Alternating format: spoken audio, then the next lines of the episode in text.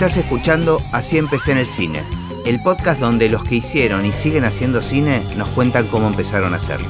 Hoy nos visita Lorena Muñoz. Bueno, es como que tuvimos ya una conversación Sí, ya espontánea, este, demasiado larga, ya estamos agotados. Hasta nos vamos. Bueno, siempre hago la, la misma pregunta que es si tenés noción en qué momento registraste el cine. Qué pregunta, ¿eh? Porque uno siempre. O, o tu- o tu- tal vez tu recuerdo más lejano.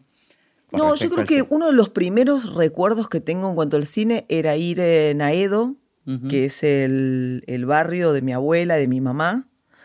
Eh, nosotros vivíamos en Capital, pero yo iba a Edo los fines de semana y todo, todo el verano, o sea, parte de diciembre, enero y febrero, cuando no nos íbamos de vacaciones, pero el resto del tiempo lo pasaba en Aedo. Era muy feliz. Mi abuela tenía una casa antigua que tenía un jardín como de 60 metros, con árboles frutales, pileta, bueno, era un espacio de mucha libertad para mí, ¿no? De salir en bicicleta, irme y este, y volver a la noche, jugar a las escondidas por ahí tres cuadras a la redonda, ¿no? Con todos los chicos del barrio. ¿Vivías en un departamento en Capital? Claro, acá vivía en un Claro, departamento. era- eran las vacaciones, ¿no? Sí, sí, sí, sí. Y me iba a Edo y era eso, la libertad. Y me acuerdo también del primer cine, que era el primer cine al que yo fui, que era el Gran Rex de Aedo, hoy convertido en banco. eh, y como pasa con, con muchos de estos casos.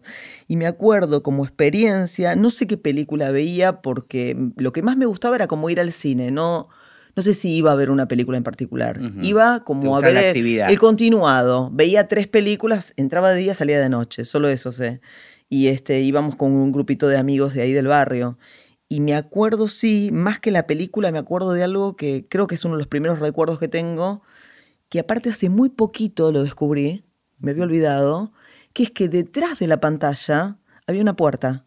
Mm. Y que cada tanto, en alguna, imagínate, en todo el día que estaba ahí adentro, no sé, desde las 2 de la tarde hasta las 9 de la noche, en algún momento alguien abría y cerraba esa puerta y se prendía una luz adentro y alguien entraba y salía. Y vos la detectabas a través Y de la se pantalla. veía a través de la pantalla eso. Ajá. Entonces recuerdo como también como que era una película dentro de la película. Que Claro. había como algo como muy misterioso en eso. Y hace muy poquito tiempo me enteré por hablando con Walter Cornaz, que es un actor, pero que también es director de arte y fue director de arte de mi última película. Hablando con él, que también es de Aedo, él me contó que esa puerta lleva a un negocio de comidas que estaba al lado y que ese negocio de comidas era de los padres de Walter. Mirá. Sé que me pareció como increíble, pero bueno, ¿qué hacían entrando y saliendo? No, pero aparte lo De- simbólico de una puerta que esté atrás de la película que vos estás viendo y que terminaste trabajando del otro lado de la cámara, ¿no? Hay como una, una cosa media mágica ahí, ¿no? Sí, que te haya sí. llamado la es atención. como otra eso. dimensión, ¿no? También digo, bueno, el cine tiene que ver con eso, con, con las puertas, con, con abrir a otros espacios virtuales, yo qué sé. Para mí, eh, la construcción que yo hacía siendo muy chica de lo que había detrás de esa puerta era igual que el cine. Claro. ¿No, ¿No recordás alguna película en particular que te haya llamado la atención y, o que cuando recordás tu infancia? Me acuerdo has- de películas, no me acuerdo de una en particular, pero sí creo, o sea, creo recordar mujeres que trabajan de Romero, pero no en el cine. Eh, yo veía muchas películas con mi abuela, en un ciclo que era los sábados, creo que a, no sé si a la mañana o al mediodía, pero veíamos mucho cine En la tele. argentino. Sí, en la tele. No me acuerdo ahora en qué canal, no sé si no era en Canal 11, ¿eh? en ese momento. Era Bueno, Canal 11, no era Telefe. Canal 11 que tenía los sábados de Sí. superacción y todo eso. Digo, le da mucha. Había un ciclo de cine argentino. sí, de, sí. cine, de cine argentino de la década más o menos del, no sé, del- finales del 30 al 40, al 50, ¿no? Del cine de estudios. Claro. Y yo veía mucho este cine y la verdad que lo disfrutaba un montón, bueno, hasta el día de hoy. Me volví un poco fanática del cine, sobre todo de, de los 30 y los 40. Y tu abuela era el personaje con quien compartías esto, de alguna Sí, manera. sí, porque ella, a ella le gustaba mucho y, también conocía mucho sobre todo a los actores, a las actrices, y me iba contando y no sé, este, como por ahí anécdotas o cositas, que no sé, que mi abuela era, había nacido en 1905, con lo cual ella, para ella el cine fue conocer a los artistas de la radio. Claro. Eh, entonces, ir al cine tenía que ver con eso, ¿no? Y un cine con ver- mucha identidad nacional. O sea, ponerle rostro a esas voces que, que Exactamente, escuchaba. claro, claro. La radio tenía como un rol muy importante, ¿no? Lo sigue Eh, teniendo. Yo creo que, que a todos nos pasa a veces estar escuchando alguna entrevista en la radio o lo que sea y la necesidad, capaz que en nuestro, este mismo podcast alguien tiene la necesidad de... de vernos la cara. de vernos la cara, así que no lo hagan porque se van a ¿eh? decepcionar. Porque es lo que suele, es lo que suele ¿viste? Cuando yo muchas veces, ho- hoy uno lo hace de forma inmediata, ¿no? Que googlea, busca imágenes de la persona que está escuchando. Y siempre es decepcionante. Me parece que el poder que propone eh, a la imaginación, eh, el- estar escuchando solo voces. Qué raro es- cuando no coincide, ¿no? La cara Nunca con coincide. la voz. Nunca coincide. Yo creo que nunca coincide. Para mí siempre es decepcionante en ese sentido, no, no por una cuestión de, de belleza este, Claro. o fealdad, sino que eh, eh, hay algo como muy, como muy mágico. Vos sabés que este mismo podcast muchas veces me dijeron, che, ¿por qué no ponemos un par de camaritas? Me han ofrecido. Y yo creo que se pierde esa magia que tiene la radio de alguna Sí. manera. El podcast es como una evolución, un paralelo. No creo que la radio vaya a morir y me encanta. En general es en vivo y digamos la diferencia que esto es, es grabado, pero Claro. me parece que hay una magia de escuchar voces y imaginar eh, esos rostros que, que es muy interesante. Sí, sí, totalmente. ¿Y Sí, tu abuela por- tenía algo que ver con el mundo artístico, digamos, No. cómo era culturalmente tu familia? No, no, mi abuela no. Mi abuela, bueno, mi abuela me enseñó a hacer un montón de cosas, desde dulces caseros hasta tejer, crochet también, eh, cocinar, un montón de cosas, pero no, no se dedicaba o no tenía tampoco así, como que le gustaban muchas cosas, pero me parece que no, no, no sé, no. Mi mamá es artista plástica, pinta desde que yo, no sé, de toda la vida, desde que yo nací, que pinta, y tuvo una galería de arte durante muchos años, y mi hermana dibuja muy bien, no se dedicó a eso, pero también es una, como que mi hermano también dibuja muy bien, yo soy pésima dibujando, o sea que no, ni lo intento, y mi papá, no, mi papá era peluquero, Mira, Sí, era bastante creativo también en ese sentido.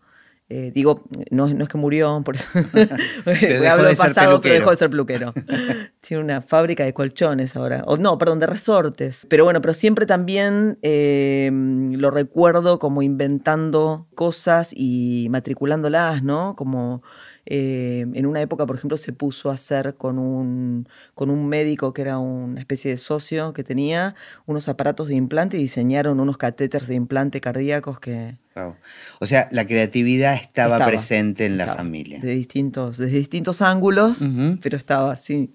¿Y cómo aparece tu interés por el cine, digamos? O sea, ¿Hiciste secundaria común? Eh, Sí, con muchos obstáculos Ajá. en secundaria, porque era muy mala alumna, me aburría muchísimo, esa es la explicación, digo, porque después me fue muy fácil siempre, ¿no? Estudiar lo que me gustaba. Claro. Eh, pero la verdad que me aburría bastante y, y terminé quinto año llevándome como varias materias que no rendí hasta que me metí a estudiar cine y dije, uy, es como con lo- título oficial. Claro, lo vas a Entonces, necesitar. Necesitaba tener este tener eso, ¿no? Como el, el título secundario. Pero eso fue tarde. ¿eh? Claro, ¿y qué, qué pasó con, cuando terminaste la secundaria? Que, que- Bueno, tarde, igual, viste, a 24 años tarde Sí, es raro. sí, sí. Pero Bueno, quiero decir que mis la compañeros. secundaria a los Claro, 18 por y la verdad que definir la vida, yo lo pienso en función hoy de mis hijos, es como una locura tener que saber a qué le vas a dedicar el resto de tu vida, que yo creo que ya nadie Total. le va a dedicar el resto de su vida a una sola cosa, Totalmente. pero decidir a esa edad es como una locura, ¿no? Sí, sí, sí, sí. No, yo la verdad que me gustaba la fotografía, pero tampoco lo tenía tan claro, no sabía, sabía que quería, como que tenía que ver con algo creativo, pero tampoco este, sabía bien con qué. Y en algún momento, eh, hablando con una muy amiga, Adela Ponce León, una compañera del primario, que sigue siendo una gran amiga hoy también, hablábamos de esto, ¿no? Bueno, ¿qué hacer? Ella se metió a estudiar periodismo, le encantaba y yo no había encontrado como todavía qué estudiar. Y yo le dije, me, gusta la fotografía, por ahí tendría que indagar por ahí. Y me dijo, ¿por qué no vas a una escuela de cine? que, que tengo otra amiga que está en segundo año y la verdad que le encanta y, y que también le gusta fotografía y parece que es muy buena la fotografía en cine. Y en realidad fui a averiguar y el día que fui a averiguar me dijeron, mira, hoy empieza, hoy justo es el primer día de clases del año. Mira, Si querés, quédate para probar y me quedé cuatro años.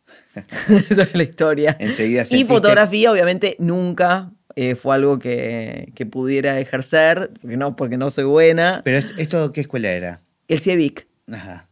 Sí, una escuela en San Telmo, que digo, en San Telmo también está la FUC, pero que en esa época era como una escuela muy chiquita. Digo, no estaba la FUC aparte, creo. En esa sí, sí, sí, ya, estaba, ya estaba la ah, FUC, sí.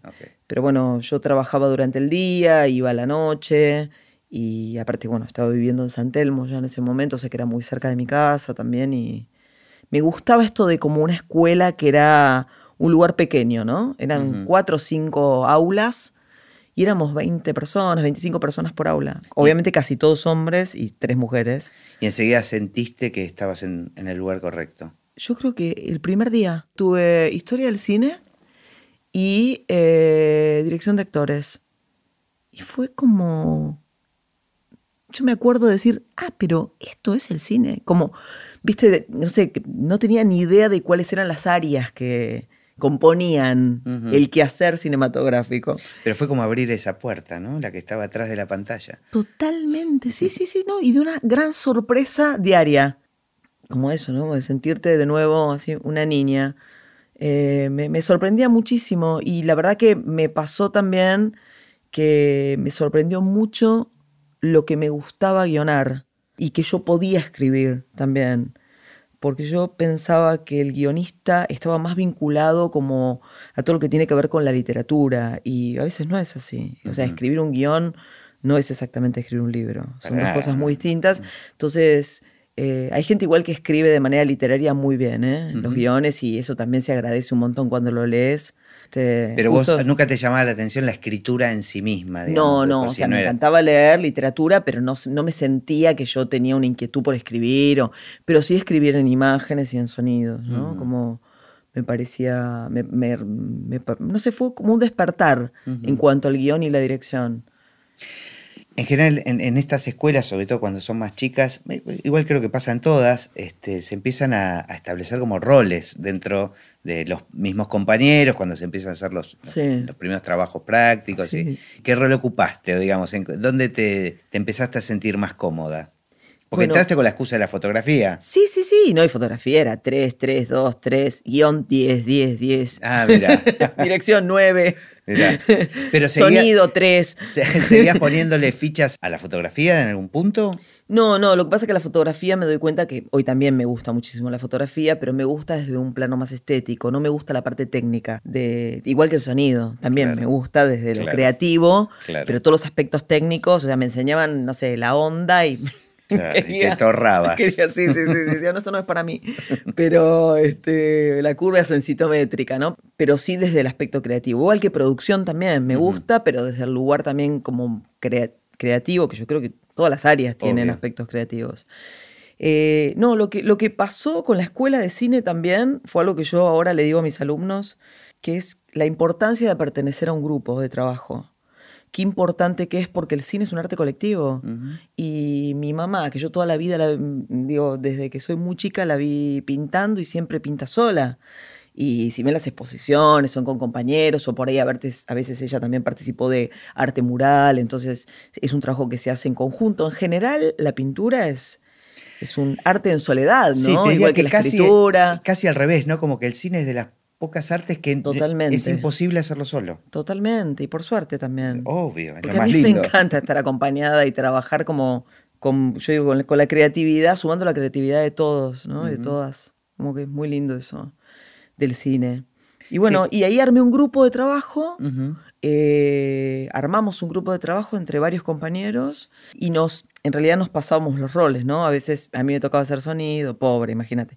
Después a veces me tocaba guion, a veces dirección. Bueno, pero eso está buenísimo porque ayuda a encontrar tu lugar. Totalmente. Aparte también hay que saber para después poder pedir, porque si no, yo qué sé, hay cuestiones, digo, técnicas que si las desconoces por completo tampoco no sé, no saber cuáles son los lentes o cómo se va a ver es algo que tiene que ver también con lo narrativo y lo estético, no solamente lo técnico.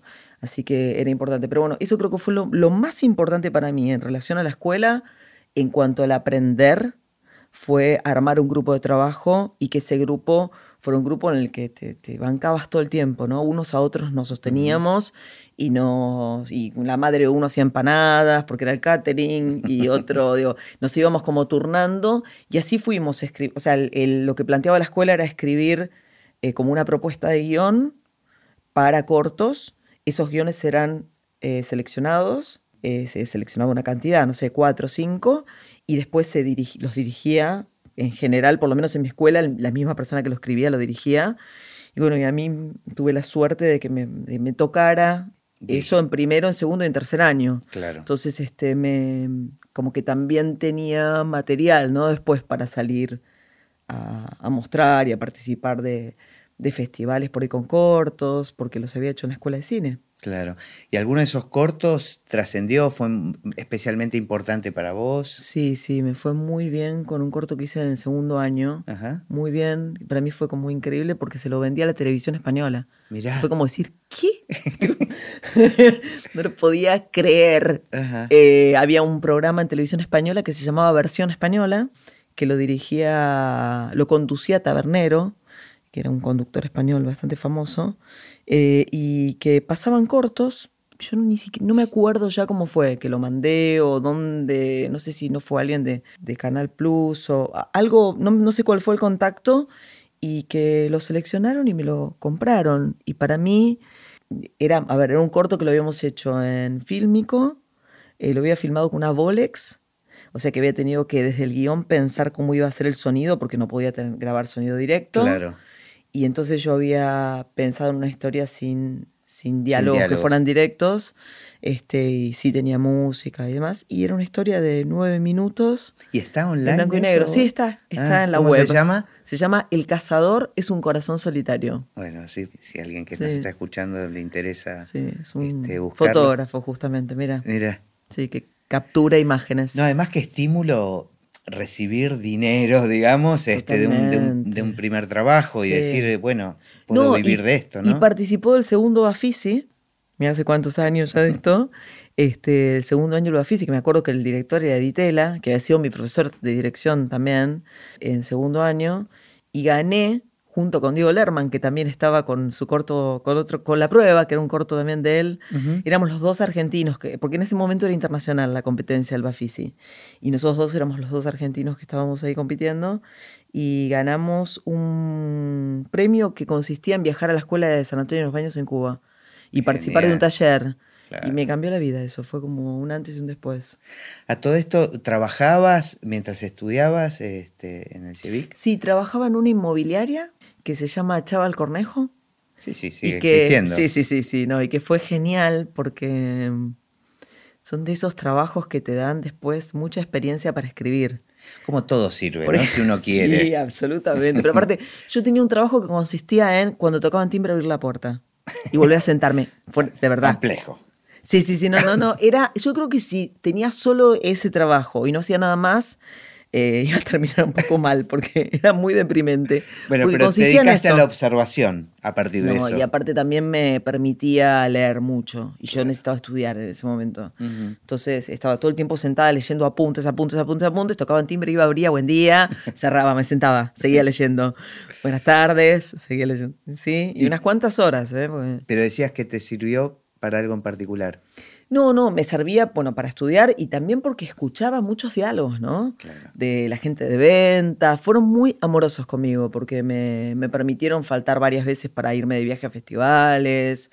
Este, incluso uno de los dueños de la inmobiliaria me acompañó a Argentores a recibir un premio. Que yo gané un premio en Argentores con este mismo corto y, quedaba una cuadra de ahí, de la inmobiliaria. Y me dijo, si quieres te acompaño. Le dije, dale. Y entonces me acompañó. Así que... Esa es una de las cosas que tiene, eh, digamos, el negocio, la industria del cine, que produce cierta fascinación para la gente que está afuera y poder este, espiar un poquito esa puerta eh, siempre es atractivo, ¿no? Es como... Sí, sí, sí. sí. Eh, y una vez que ganaste y que salió, digamos, o sea, ganaste varias cosas con, este corto. Sí, me fue bien. y ya decidiste dedicarte al cine, vivir del cine. Sí, yo, bueno, ahí eh, cuando empecé a mover el corto este y a que fuera a festivales y demás, y después de ir a la Escuela de Cine de Cuba, eh, que hice un taller, ¿no? De un mes más o menos, pero que fue muy intenso porque es una escuela campus donde vivís en la escuela, o sea que respirás cine.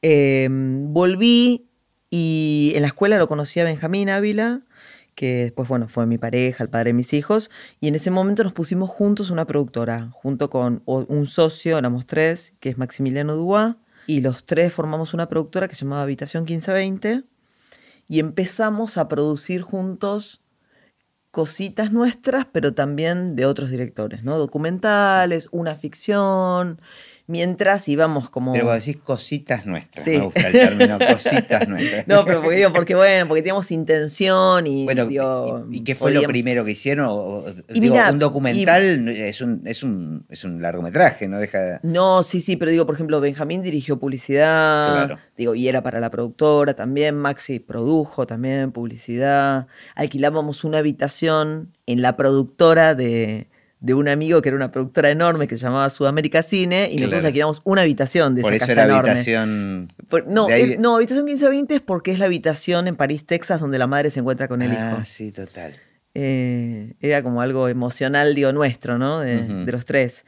Eh, pero a eso me refiero con cositas, digo, porque todavía no eran nuestras películas. Eh, eran, bueno, estábamos armándonos, estábamos tratando al principio de sobrevivir tratando de dejar nuestros trabajos. Maxi, me acuerdo, mi socio trabajaba eh, Locos por el Fútbol, por ejemplo, este, y Benjamín editaba, por ejemplo, fue editor de Popstar, por decirte algo, ¿no? Yo justo estaba embarazada en ese momento, o sea, nada, cosas digo que uno va haciendo y que, que por ahí te encantaría dedicarte al cine, pero que todavía no... no bueno, pero es como un acercamiento y un, poco vivir del conocimiento que te dio una escuela de cine, tal vez. Totalmente. Este, y, y, vivir un poco de eso. Sí, sí. ¿Y cuándo viene la primer peli? Y la primera película llega en el 2003, que es Yo no sé qué me han hecho tus ojos, que es un documental que dirijo, escribo y dirijo, o sea, guion y dirección con Sergio Wolf. Los dos juntos. Eh, ¿Habían sido compañeros? O... Nosotros habíamos sido pareja, sí, ah. durante cinco años, o cuatro, cuatro años, perdón, cuatro años. Eh, junto con la pareja surgió la posibilidad de esta película. Él venía de la crítica cinematográfica y yo estaba estudiando cine. Y los, viste que los tiempos se dan como medio mezclados porque, por ejemplo, yo estaba en segundo año estudiando cine, terminé el corto y al mismo tiempo estaba filmando escenas del largo documental. Ah, ya lo estaban planificando. Claro, porque en el 98 empezamos a filmar. 98, el 99 también filmamos y lo terminamos editando en el 2003, o sea, estrenándolo en el 2003 porque son un poco los tiempos los tiempos del cine, claro. Eh, Gustavo. así es. Así es y así seguirá siendo. Esperemos que no, pero sabemos que sí. Eh, pero hay algo necesario también en ese tiempo. No, ¿eh? bueno, me imagino, y me imagino que en esta película en particular también, ¿no? Mm. Porque a mí me, me fascinó mucho ese, documental. Fue creo que la primera vez que sentí un grado de suspenso. Tiene como una curva emocional muy como muy marcada, ¿no? Este, todo lo que va pasando. Entonces me intrigaba mucho si eso fue planificado desde el principio, fue guionado desde antes, o fueron realmente, digamos, si estuvo relacionado con los tiempos de las cosas que iban descubriendo. Sí, es que interesante tu pregunta. Lo, eh, lo que pasó con esa película fue que nos gustaba eh, o sea, nos interesó la historia de Ada, de Ada Falcón, la cantante de tango, que lo que sabíamos era como la sinopsis, ¿no? Que es una cantante de tango que en el año 42 deja su gran fortuna, su carrera, que era en ascenso, era la más reconocida en ese momento de las cancionistas, y se va, se recluye con la madre y se va a vivir a las sierras de Córdoba y se convierte en terciaria franciscana. Y bueno, no abandona los votos, no canta nunca más en público. Pero además estaba como medio desaparecida, digamos. Claro, porque ella desde el año 42 que no... Claro. Este, de hecho, lo que pasó fue que nosotros nos enteramos de esa historia, dijimos, qué interesante, empezamos a investigar. Y cuando empezamos a investigar empezamos a escribir un guion de ficción. Y al tiempo que estábamos escribiéndolo nos enteramos de que ella estaba viva. Ah, ok. Pero pará, no puede ser. ¿Cómo? ¿Dónde? Pero, ¿qué tiene? 94 años. Sí, bueno, está viva, tiene 94 años. Entonces dijimos, no, bueno, hay que filmarla. Pero ahí ya tomaron la decisión de filmar la búsqueda. la decisión que tomamos en ese momento fue de buscarla a ella y filmarla a ella, como primera pulsión. Claro, pero ¿la encontraron inmediatamente? No, yo lo que creo que pasó fue que nosotros tuvimos esta búsqueda que filmamos, pero en el momento no nos dimos cuenta de filmarla así. Claro. Entonces, como que la tuvimos, no la filmamos o filmamos una partecita nada más Y y, de- después volvimos sobre esos pasos. Es que decir, creo- es que la película es esto, es la búsqueda de ella, encontrarla. Claro, aparte todo lo que habíamos hecho. Con, con la figura de Sergio casi como, este, Como digamos, un- acompañándolo a él, Sí. la sensación que, que a mí me transmitió la película era que empezaron a hacer el documental y casi como, eh, muy ingenuo, ¿no? Lo mío, pero ca- casi No. como en tiempo real que se la encontraron, que no pensaban que se la iban a Es encontrar. que eso mismo, que eh, eso que a vos te pasa, lo de, lo de como el- la sensación de no puedo creer que esté vivo, fue lo que nos pasó. Lo que pasa es que en el mismo momento que nos pasó, no teníamos una cámara como ahí prendida para filmarlo. Te digo que lo más difícil fue como algo que parece muy sencillo ahora, ¿no? Que fue como volver sobre los pasos Claro, y decir, reconstruir esa sorpresa. Pará, que, es que, que decíamos, es que no hay película porque no hay nada que mostrar, porque no, la película del periodo mudo está desaparecida porque, está, que, pues se quemó, Ujú. había una película del comienzo, El Sonoro, que es la que finalmente usamos, está en recontra mal estado, le faltan pedazos, que es la de Morera, que se llama Ídolos de la Radio, que es del año 36. Después, este, fotos de ella, la casa, todo lo que queríamos como tratar de registrar. No estaba. De ella no estaba, estaba desaparecido, estaba perdido, Y no había además- familiares. Y, la historia de amor también, que eso es como, ¿cómo la reconstruís? Más que- Totalmente. Entonces dijimos, bueno, es que no hay nada. Y dijimos, bueno, es que la película es eso. Claro. Pero darnos cuenta de la película es todo eso que no está. Hoy parece sencillo, digo, tenemos como el diario el lunes, pero en ese momento nos costó darnos cuenta de que esa era la película. Pero qué bueno que lo encontraron, porque realmente el momento de velación, del encuentro, es. Y bueno, porque es un amor también para mí, porque nosotros tuvimos mucho tiempo ahí en el convento, eh, que era un geriátrico, ¿eh? Sí. de las monjas de San Camilo, que eran divinas, aparte de ellas, y nos, nos atendieron muy bien, nos trataron muy bien, y nos permitieron filmar, o sea, un montón de cuestiones que por ahí, viste, no podían habernos dicho que no Claro, también. claro.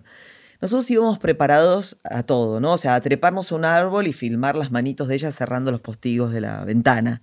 Más o menos. Siempre pongo ese ejemplo porque era lo que pensábamos. Bueno, a ver, ¿qué es lo peor que nos puede pasar? Bueno, nos colgaremos a un árbol y filmaremos desde ahí la ventanita Claro. donde ella, donde ella duerme.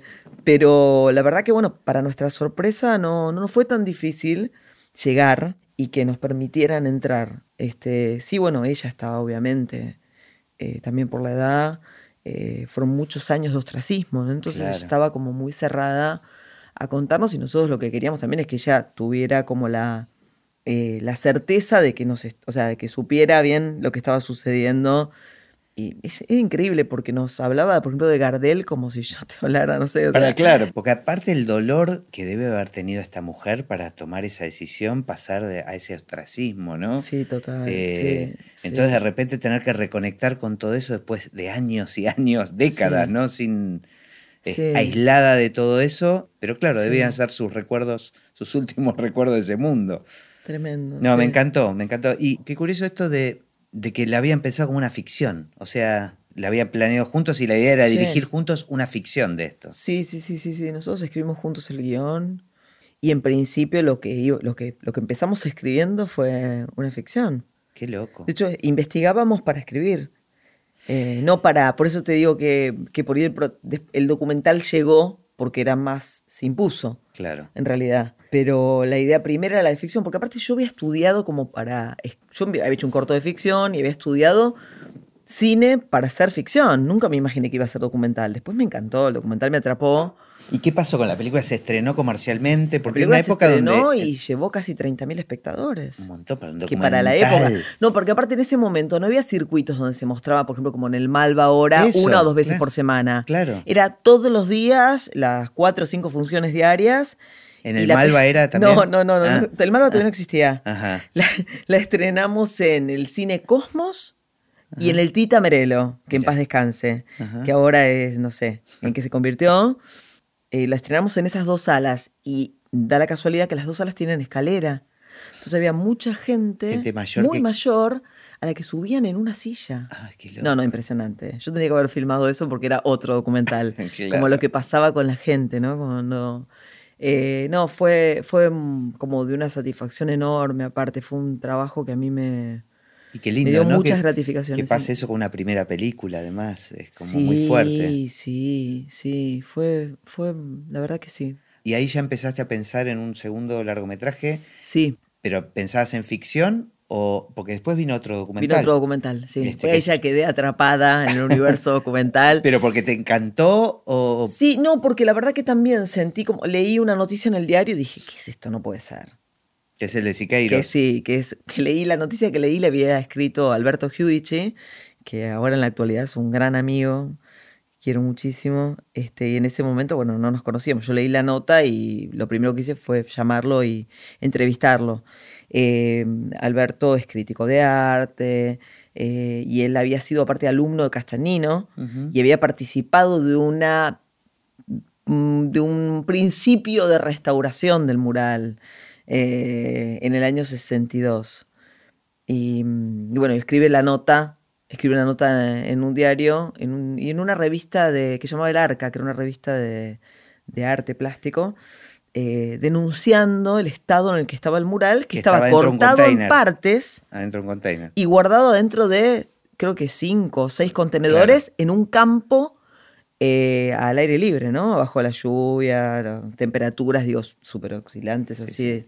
Bajísimas temperaturas y altísimas, verano, invierno, Claro, adentro de esa chapa. De la obra de- en sí misma y el valor de la obra de un artista como Siqueiros, lo- todo lo que representaba, todo lo que fue en, es- eh, Sí, en sí, esa no, época. no, sí, fue- Era muy simbólico también, ¿no? Por otro lado, porque estamos hablando plena década menemista. Claro. Y era una obra que habían, la habían había- tuvo una obra faraónica para sacar esa obra de la casa, porque era, no solo era el centro, eran los cimientos eh, De la de la casa, claro. Era como una especie de útero, ¿no? O sea, era el sótano de la cocina. Mira, Y ahí se había pintado el mural. Y el mural ocupaba el 100% del espacio. Pisos, paredes, techo. O sea, uno, lo que tenía de maravilloso es que uno entraba y estaba adentro de, la, de obra. O sea, formabas claro. parte de la obra. sí.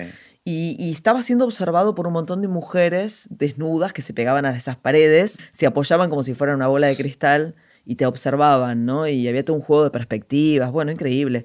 El mural lo pintó no solo, Casta- eh, no solo Siqueiros. Siqueiros. que era como el- una especie de maestro para el resto de los artistas plásticos, sino que también participaron Bernie, Spilimbergo, Castanino, Sí, sí, yo me acuerdo que lo vi, no- no, lo podía creer. Sí, y sí. todo lo que pasaba con Botana, con todo- Alrededor, todos los claro. personajes de, Sí. increíbles. Sí, después te voy a contar una anécdota en relación a eso, a Botana. Dale, ya. Este, ¿Te la cuento ahora? Sí, claro. No, porque algo que a mí me pasó que me pareció, eh, eh, hablando de esto que comentábamos antes de lo circular, ¿no? De, de la vida y de las experiencias y todo está conectado, me pasó algo muy increíble que fue que haciendo este documental que se llama Los Próximos Pasados, me entero de la historia de Natalio Botana, ¿no? que era el dueño de esta casa que le pide a Siqueiros que pinte el mural en el sótano de su casa. Y cuando empiezo a investigar, me doy cuenta que Botana es un personaje digo, Muy un importante, excéntrico, sí. increíble, Sí. muy importante, pero también, no sé, que por ejemplo, que, digo, que apoyó golpes de Estado, que se sentaba a jugar en ese sótano las cartas con el presidente Agustín Justo, eh, bueno, o sea, es un personaje que le decían el Citizen Kane argentino, Claro. ¿no? Por Hearst. Y bueno, yo estaba haciendo el documental y cada vez iba como juntando más elementos para, a ver, ¿cómo puedo decir? Nada, para atacarlo Botana de alguna Claro, manera, ¿no? O sea. Con fundamentos, porque... Claro, como este, que te- tenía varias caras. Claro, digamos, claro, o sea, porque, porque leía todo esto y aparte había investigado bastante, había leído unos cuantos libros sobre botana y, y, este, me había, lo había entrevistado a Álvaro Voz, que es un especialista aparte del tema. Y bueno, me parecía súper interesante, pero también me parecía un personaje un poco nefasto. Y resulta que cuando estoy en medio de esta investigación y estoy filmando ya prácticamente la película, me entero por mi tía que mi abuelo, que había peleado contra Franco en España y era republicano, lo habían mandado a un campo de concentración en Francia y de ahí había logrado venir a Argentina en un vapor que se llamaba Masilia, que llega en el año 39, cuando se termina la guerra, ¿no? La guerra civil española. Y que estando en el puerto de Buenos Aires, mi abuelo y otros eh, intelectuales españoles, mi abuelo era herrero, no era un intelectual, pero el resto sí, querían bajarse en Buenos Aires y el presidente del momento no los dejaba, eh, que era un presidente de facto, y Natalia Botana se impuso ante esa como normativa y dijo, no, no, Que eh, tienen que bajar y yo me voy a hacer responsable y yo los voy a cuidar y durante un tiempo largo les dio comida, trabajo, tiró por casa. la borda y todo dije, pero te das cuenta. Todos Dije, intereses bueno, personales. Listo, en nada. Y a partir de ese momento Natalio pasó a ocupar un lugar maravilloso. Pero- pero así que bueno, me- Natalio terminó siendo Después hay otra anécdota que me gustaría contarte, que te dije antes también que te iba a contar, que es que cuando empecé a investigar también sobre la película de Ava Falcón, yo no sé qué me ha hecho tus ojos, mi mamá, que ya conté que era artista plástica, cuando yo era chica me llevó en alguna oportunidad, un par de veces, dos o tres veces, a la casa de una profesora en Martínez, donde ella tomaba clases. Yo, como tenía siete, ocho años, me dejaban pintando con la mamá de esta señora, que era una mujer que debería tener en ese momento 70 más o menos, ¿no? Eh, entonces yo me acuerdo que me daban un libro de Miró y yo copiaba Miró, bueno, esas cosas, yo qué sé, este, para que me entretuviera. Y esta señora me daba un té con unas masitas, era amorosa. Pasa el tiempo, yo este, empiezo a dirigir la película sobre Ada Falcón y mi mamá me dice, pero Ada Falcón era el amante de Canaro. Y le digo, sí. Y me dice, ¿vos no te acordás que mi amiga que me daba clases era Irma Canaro, la hija de Canaro? No. Le digo, no te puedo creer. Entonces empezamos a investigar un poco, ¿no? Entonces nos damos cuenta de que Irma era la hija de Canaro, que ya no la veía hace un montón. Mi mamá la llama, se entera que había fallecido en un accidente pero lo más interesante es que lo que yo descubro es que con quien yo tomaba el té con esas masitas y pintaba era la mujer por la que Canaro dejada. No. Sí. Que se llama Irma, ¿no? Que es la mamá de estas chicas de. Qué misterio, ¿no? Habrá eh, como. pará, no. Y cuando se estrena la película, se estrena el Tita Merelo, que es de la familia de Canaro. Entonces después me entero de que hubo una charla familiar entre ellos, que es la familia Suñué, que son dueños de muchos cines, para hablar de este tema de, bueno, ¿qué hacemos? no? Una película que ataca al abuelo de alguna manera. Claro, no lo ataca, no lo ataca, pero... Claro. Pero serán fantasmas que se están, digamos, confabulando para... Y yo creo que Este- nos acompañan, eso seguro. Claro. Sí, Este, los tenemos digo, por acá son- alrededor. Son historias, o sea, terminaste tomando historias que por algún lado, eh, aunque sea inconscientemente, están relacionadas con tu historia. Sí, yo creo que si uno presta atención y escucha mucho al resto y escucha las historias, a mí me gusta mucho hablar con mucha gente y que me cuenten, en algún lugar encontrás estas causalidades. Claro, como que Están, pero pasa que a veces no Uno tenés no las el tiempo, registra no- o, tal vez las registra inconscientemente y son lo, es lo que te lleva a tomar determinadas Y decisiones. bueno, ¿no? por algo también inconsciente, ¿no? Por algo digo, uno digo, elige ciertas historias y no otras. Claro. Hay ahí algo germinal, ¿no? Que se va construyendo y que por ahí va un poco por, por debajo y que no, no llegas a, a darte cuenta conscientemente. Ahora, y después de estos dos documentales venías como acumulando ganas de hacer ficción. Pasó un montón de tiempo, pasaron como 10 años. Y en el medio de eso, bueno, este, pro- produjimos con la productora bastantes documentales, Infancia Clandestina también. Claro que fue muy exitosa, Con aparte, en su sí, momento. Sí, sí, sí. Y, ahí y ahí cómo la conocí a Natalia. Ahí fui productora Ajá. de infancia. Este Benjamín, que era mi socio y que había sido el padre de mis hijos, en ese momento este, estábamos juntos todavía, era el director. O sea que también participé de todo el proceso de escritura, ¿no? De manera indirecta, pero Claro. viste que le podemos preguntar a tu mujer si quiere estar al lado de- del artista mientras se produce la obra, es también gran parte de Ni la hablar, construcción. ni de eso. Así que. Yo a este, veces cuando hablo de las obras de mujer, este, hablo en plural. Claro, claro, claro. Jamás es artista plástica, imagínate, Claro. yo soy un desastre, pero no sé, hay Sí, algo que hay- uno hay- siente que le pertenece. Hay un acompañamiento ahí también, ¿no? Y sostener al otro, yo qué sé, él también con- fue igual conmigo cuando yo hice Gilda, que él fue productor y yo dirigí, o sea, nos, nos- en ese sentido... Y era la nos- primera ficción importante Sí. que hacían en la productora. Infancia, sí. Infancia clandestina, sí. Sí, en realidad la primera ficción 100% de la productora fue Gilda. Ah, Ah. eh, importante, ¿no? O sea, Claro. grande en Claro. términos de producción. eh, porque Infancia es de mm, eh, Habitación 1520, es coproductora con Puenzo y Puenzo, que es Ah, historias ok. cinematográficas, es mayoritario. ¿Y cómo llegó Gilda? Y bueno, Gilda llegó porque con, con Nati nos, nos conocimos y estábamos en el Festival de Cannes y ella me dijo que había visto el documental de Ada Falcón y me dijo, bueno, si tenés en algún momento algún proyecto o algo, mostrámelo. Claro. Y entonces yo dije, "Ah, Natalia Oreiro está diciendo que le gustaría trabajar conmigo. Bueno, este, me encantó la posibilidad y medio como al mismo tiempo, o no, no sé, no me acuerdo ahora cómo fue, pero yo escuchaba, tenía un CD de Gilda y lo estaba escuchando y me puse como a analizar la letra de, de uno de los temas, que es No me arrepiento de este amor. Dije, qué increíble porque hasta es medio tanguero, ¿entendés? O sea, es tan melancólica la letra que podría ser un tango. Yo como me gusta mucho el tango, también tengo todo ese background. Esa mirada. Claro, entonces este... Dije, qué raro, pero ¿quién es el autor de Porque cumbia me llamaba la atención, ¿no? Y vi que, bueno, investigué brevemente y vi que ella era la autora de música y letra junto con Toti Jiménez, pero de ese tema solo ella y me pareció increíble. Y dije, pero a ver, y me sabía lo, lo, que sabe por lo que sabía por ahí la gente en términos generales, ¿no? Que ya había, que era una cantante de cumbia, que había muerto muy joven en un accidente y que se la consideraba una santa. Había, Eso. Pero había varias personas como intentando este, agarrar esta historia. Sí, cuando la fui a ver a Natalia con el proyecto, que nos juntamos a tomar un café y, a, que yo le contara, yo dije, mira, me gustaría eh, tratar de hacer esta película, la de la historia de la vida de Gilda.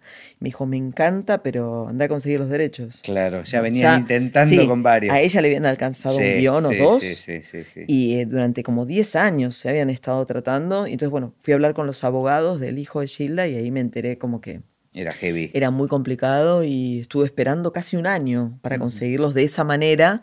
Y cuando vi que de esa forma no, no resultaba, no sucedía, eh, averigüé dónde vivía el hijo y me fui hasta la casa del hijo. Y fui en tres oportunidades, ¿no? a hincharle. A tocarle el timbre. Sí, a tocarle el timbre, sí. Sí, me enteré que vivía. Primero soñé que ella me decía que fuera a verlo el hijo. Eh, sí, yo creo que estaba tan obsesionada ya con, con, la historia, con hacerla y con... Y aparte yo no quería tampoco investigar tanto y, porque no me quería entusiasmar con algo que digo, a ver si me pasa como a todos los que intentaron hacerla y no pudieron. No quería, este, viste esto, nada, como enamorarte de una historia y después la desilusión de, de no poder realizarla. Entonces, como que, pero no podía evitarlo, ¿no? La intriga que me daba y cantaba sus temas y cada vez sabía más y bueno, estaba un poco obsesionada soñé que ella me decía que si quería hacer la película tenía que ir a ver al hijo a su casa. Entonces la llamé al día siguiente, una amiga de, de Gilda con la que ya había tenido una entrevista. Yo me entrevisté con muchísima gente, ¿no? Como a lo largo de un año más o menos. Y grabé todos esos audios, que para mí fueron muy valiosos porque después tenía no solo material para volver a buscar alguna anécdota, sino también para mostrarle a los actores cómo hablaban esas personas. buenísimo, claro. Em, y bueno, la llamé y le dije si sabía dónde vivía el hijo. Y me dijo, mira, el hijo acaba de volver hace, no sé, días a vivir a la casa en la que vivía con la madre. O sea, él, cuando la madre muere, él tenía ocho años. O sea, estabas en un buen momento casi emocional, inclusive para él, de reconexión con todo eso. Él acababa de ser papá y decidió volver a vivir a esa casa. Encima eso. Claro, entonces yo, bueno, yo igual le fui a tocar timbre, ¿viste? alguien que fue papá hace 15 días, yo, pobrecito, ¿cómo le fui a romper? Ahí tocando el timbre y me atendió la mujer y bueno, le expliqué todo esto a través de una reja, un par de metros de distancia, ¿no? Le expliqué quién era y lo que quería hacer. Me dijo, bueno, bueno, déjame tus datos, no sé qué. Le dejé en el buzón, yo había preparado una notita, teniendo en cuenta que quizás no los encontraba. Y a los 10, 15 días, como no me llamaban, volví. Uy, perdón, me dijo, ella es una divina, Brenda, se llama la mujer perdóname, no, al final, lo que pasa es que tenemos la gorda que es chiquita. Le dije, no, no te preocupes, pero mira, te traje mis películas, entonces le pasé mis dos documentales. y, y la tercera vez le llevé, Natalia grabó para, especialmente para él, para que le lleváramos una versión una versión de yo no sé qué me de cualquier cosa de se mezclan las películas los temas de no me arrepiento de este amor y, le escribimos una carta juntas, las dos, explicándole que las dos éramos madres, como Gilda, y que nos pasaba, que sentíamos que era el momento justo para hacerla. Bueno, dándote una explicación ligada a lo emocional, que era así, realmente. honesta. Y él la, leyó y, le gustó y dijo de encontrarnos, me dijo dónde, y yo le dije en mi casa. Dije, pensé en todo esto, dije, qué mejor. Abrir la puerta de tu casa a alguien ya habla mucho de vos. ¿no? Yo qué sé, sí. Bueno, vino y fue hermoso, y me dijo, bueno, esta película la que hacer vos, mi mamá está con nosotros, algo así me dijo, como muy lindo. Qué bueno. Y sí, sí, fue hermoso y aparte él confió mucho en mí.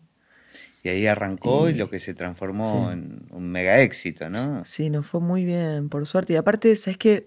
La cantidad de bendiciones, porque realmente es así, digo, que trajo esa película a, no solo a mí, ¿eh? a mi vida, sino en general, vino como a sanar un montón de, de heridas y de cuestiones, digo, que se hicieron catarsis, ¿no? Y que, que estaban alrededor de la historia de Gilda. claro, porque fue una tragedia tan tremenda la de Gilda. Y pensé que aparte, no, solo, o sea, murió ella, su mamá y su hijita.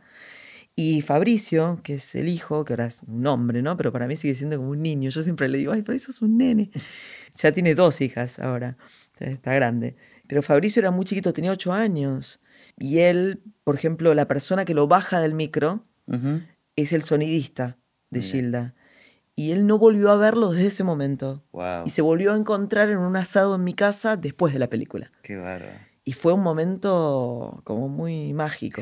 Realmente casi como que eh, todos tus inicios fueron exitosos, ¿no? Como un estímulo. Ay, gracias. No, bueno, pero Eh. es, eh, digamos, es un dato este, de la realidad, porque digo, primer corto, este, uno de tus primeros cortos, cuando estás Sí. estudiando, gana premios, este, después el documental, digamos, tiene como una historia que no es común en, en los estrenos de documentales, o sea, 30.000 espectadores, es como en esa Sí, época. sí. Eh, y después tu primer ficción es, es Gilda. Ahora, si tenés que mirar para atrás... Tenía que ponerme a construir edificios, algo así ahora, ¿no? Sí, algo que sea más rentable. Em, si mirás para atrás, ¿qué sentís que aprendiste? Uy, solo sé que no sé nada. Eh, ¿Qué aprendí? Yo siempre le digo a los alumnos que uno en esta profesión pasa de sentirse oruga a mariposa en un segundo. Y al revés también. De mariposa a oruga en un segundo. Y cuando estás trabajando con las emociones, estás todo el tiempo expuesto, ¿no? A mm, que la gente opine, a que, a que, digo, que la película deja de ser tuya inmediatamente, que tiene su recorrido y vida propia y por ahí se ve lo que quisiste hacer y a veces no, o se ve otra cosa. Y me parece que en, en esa exposición uno a veces piensa que, que con las películas por ahí no estás contando nada tuyo, nada de vos. Y en realidad estás todo el tiempo exponiéndote y contando quién sos. ¿No? ¿Y lo vas descubriendo después en el hacer o, o te pasa que reencontrándote con la película y escuchando tal vez esto que decías recién de que los otros encuentran cosas que vos no habías visto, Sí. te ves reflejada en eso? O sea, encontrás, te, te muestran los demás cosas que vos no habías visto de vos Sí, ahí? me pasa con películas, me, pa- me pasa, va, con películas, tampoco tengo miles, pero me pasa con, con cosas como por ahí que ya hice hace mucho tiempo. Ujú. Que digo, uy, mirá, en esta época, claro. Ahora lo Me entendés. estaba pasando esto y por eso todo tiene una explicación, digo, para la gente que me conoce íntimamente Claro. y que conoce mi historia, ¿no? En, en aspectos, por ahí digo, que tienen más que ver con, con, con dolores, sufrimientos, bueno, alegrías, con, con- problemas, ¿no? Que tiene todo el mundo, pero digo que eso, yo que sea muy amigos, mi mamá, familia, seguramente tiene una lectura más clara. Claro. Digo, porque yo también la tengo sobre eso, ¿no? O sea, yo en Gilda veo un millón de cosas que me pasan a mí, claro. Mías, de reacciones, de cosas que pasaron en mi vida. Digo, Es que- genial poder poner todo eso en una historia de otro. Totalmente, ¿No? Porque claro. es una No, historia porque aparte, real. aparte pareciera que como estás haciendo una biopic, va a ser todo de esa persona. Claro. Realidad un montón tuyo, de, Claro. de cómo vos entendiste que le pasó eso a esa persona. Y tiene que ver con tu mirada, no con la del personaje. Eh, que es un personaje igual construido y que yo siempre digo que realidades hay muchísimas y que tiene que ver con quién la mire. Entonces, este, como ese prisma, ¿no? Y me parece que eso es, este, no sé si es lo que aprendí, pero me doy cuenta que uno está muy expuesto, ¿no? Con, con lo que hace, para bien y para mal.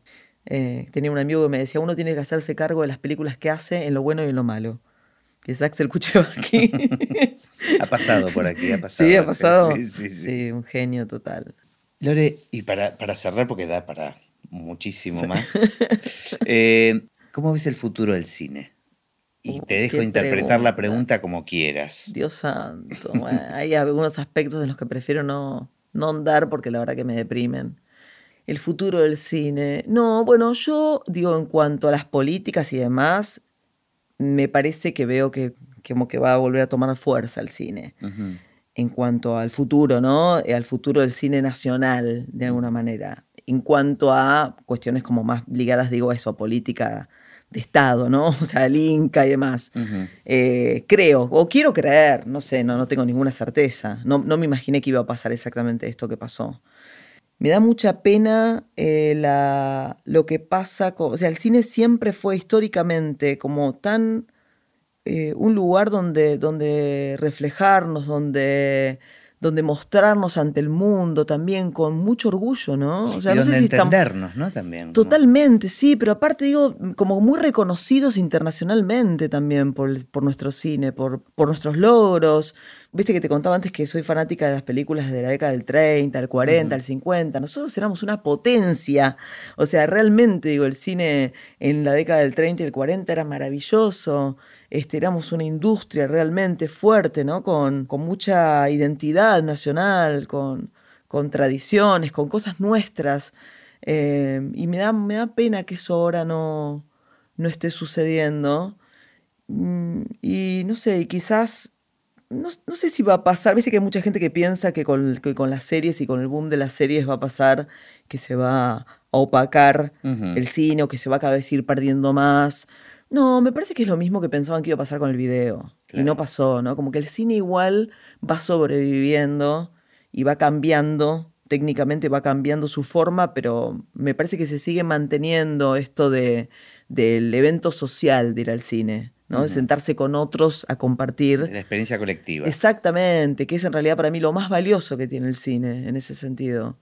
Pero bueno, pero las series vienen a ocupar un poco el lugar, ¿no? También porque son mega producciones ahora. Sí, sí, sí. En algún momento era como, bueno, había un montón de directores o actores que decían, o actrices que decían, no quiero hacer serie porque nada, no es muy televisivo. Ahora ya me parece que las series tienen un grado de producción que a veces supera las películas. Totalmente. Este, y sobre todo afuera. Ahora acá va a empezar seguramente a pasar lo mismo. Pero no sé si compite, me parece que es otro lenguaje. Bueno, un placer conversar con vos, me encantó. Igualmente, Gustavo, gracias.